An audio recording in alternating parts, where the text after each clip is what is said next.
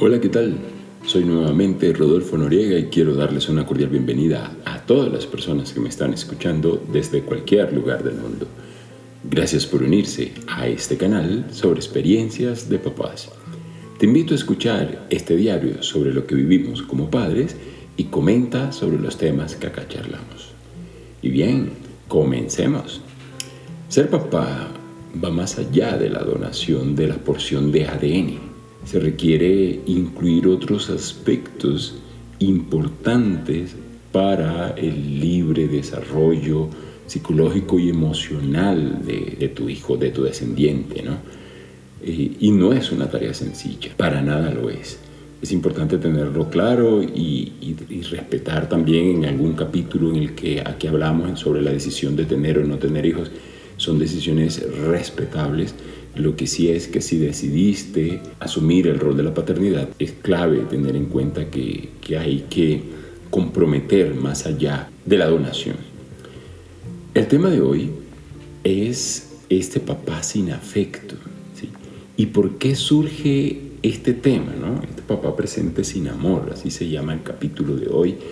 Y eh, aparentemente mm, son estos papás que no manifiestan sentimientos y, surge este, este, tema de hoy precisamente eh, al tener una conversación con unos oyentes que ellos me comentaban, o siendo papás, me decían, mira, pero tú señalas mucho eh, el compromiso que hay eh, al momento de ser papá. Y ellos dicen, pues yo quise ser papá y conversaron con sus parejas y decidieron ser padres, pero ellos no quieren comprometerse con estos otros espacios, ¿no? El momento del juego, el momento de pronto de compartir y sentarse a conversar pues, sobre lo que un, infante puede hablar, ¿no? No necesariamente tienen que ser conversaciones trascendentales, ¿no? Y cuando ellos me hacían como una especie de señalamiento porque decían que de alguna manera yo estaba haciendo una apología a esa responsabilidad y que qué pasaba por ejemplo, con, con este papá, o si, si, eres uno de los que está ahí escuchando, bueno, y que sé que ellos me, me están escuchando, en decir que ellos sí, claro, son donantes y, y aportan y son los proveedores, pero que no les interesa eh, para nada de pronto estar en, ese, en que voy a llevar al niño al parque, que voy a ir con él. No, que se pueden quedar con ellos ahí en la casa, pero que esté todo listo, que esté la comida ahí lista, que solo sea decirle, toma, aquí está, come, no decir que voy a ir a preparar la comida, que ya estén vestidos y que cuando ellos vengan eh, eh, o cuando aparezca la pareja, pues no tenga que, decir, ¿por qué no has vestido a los, a los niños? ¿no? Es decir, que ya ellos deben estar solucionados como tal. Y ellos me dicen, me dicen mira, no es que nosotros no, no, tengamos ese afecto por, como tal por, por, mi hijo o por mi hija, pero me decían, escucharte a ti hablar allí en, el programa es como si efectivamente yo no tuviese ningún afecto por, por, mi hijo, ¿no? Bueno, y, tengo son unos ejemplos de, estas conversaciones que tuve con estas personas es, uno es hijo, eh, es papá de, dos niñas, otro es papá de tres niños y otro papá que tiene una niña y tres niños, ¿no? Entonces, ellos decían, pues escuchándote a ti, quiero, llego a la conclusión de que no tengo afecto por, o, no tengo amor por, por mis hijos, porque efectivamente yo no soy el que dedica tiempo. Si yo llego a trabajar, estoy cansado, pues sí, hablo con ellos. Si es de llamarle la atención, les llamo la atención, pero no quiero que me vengan a molestar a la habitación, que no vengan a mi cama a, molestar. Entonces es de los que le dice a su pareja, no, que los niños no vengan acá a molestar, que yo estoy durmiendo. O que les dice, yo estoy viendo televisión, no quiero escuchar a ninguno de ellos. Y sí, puede, puede que haya sonado en muchas ocasiones eh, los capítulos que he compartido con ustedes acá, en que de pronto es un llamado a atención, un regaño o, querer, ¿sí? ¿sí? no ha sido la intención, pero de pronto algunos han asumido, ah, bueno, pero es que este viene a decirle a uno cómo es que uno va a ser papá. Pues le voy a prestar a mi hijo o a mi hija para que se dé cuenta que no es lo mismo. Claro, es importante, eh, o para mí es, es clave y, sé perfectamente que cada niño, cada niña viene totalmente eh, con una personalidad diferente. Yo no puedo pretender de que mi hijo sea igual que el hijo de, de una amiga, de un amigo, no. Pues precisamente son diferentes. Eh, te, si tú te criaste con hermanos, con hermanas, te das cuenta que aunque fueron criados bajo el mismo techo, con los mismos padres, cada uno tiene personalidades diferentes. Hay puntos de convergencia, pero hay actitudes eh, y personalidades totalmente diferentes y eso es clave tenerlo. Entonces, no, eh, no se trata aquí de que tú te conviertas en el mejor papá y que al escuchar este, este, cada uno de estos capítulos o este canal, tú digas, bueno, aquí esto me sirve para, para ser mejor papá. No, realmente esto es un diario en el que yo comento no solo mis experiencias, sino también las de otras personas. Y aquí quiero hablar pues de estas experiencias que, que tienen estos papás que son así, es decir, no manifiestan ese afecto como tal, pero no quiere decir que no lo tengan. Porque cuando hablaban conmigo decían, pareciera que yo no quisiera a mis hijos, pero yo sí quiero a mis hijos. Y son de los que de repente dicen en cualquier conversación, eh, estos, los, mi hijo, mis hijas, mis hijos son el motor de mi vida, yo por eso es que trabajo y claro, tiene su razón de ser, ¿no? Y es válido que lo haga, pero precisamente por lo dispendioso y, lo demandante de tiempo que es el tener que, compartir con, tu hijo, con tu hija, es válido también de decir, no, pues para eso eh, yo hablé ya con mi pareja y aquí el tema es este, yo estoy trabajando duro y parejo todo el día, llego tarde y quiero simplemente sentarme a, ver televisión, no sé, anular mi mente con lo que yo pueda ver o porque mm, la caja mágica a mí me ofrece un entretenimiento y lo que quiero es descansar. Y pues sí, puede hacer. Ahora, ¿qué, qué es lo que le está quedando en la mente a tu hijo? Ya eso es otra cosa que tú después resolverás, ¿no? Eh, hay muchas personas que dicen que tuvieron una muy buena relación con sus papás, otros que dicen, no, yo con mi papá nunca jugué, nunca compartíamos, nunca hablábamos más allá de, de, que se necesita esto, hay que hacer esto, que me dé una orden y demás, pero no, no se levantaron con un resentimiento hacia el papá, ¿no? Hay otros que sí, hay otros que efectivamente sienten un resentimiento con ese papá que de pronto no estuvo tan atento.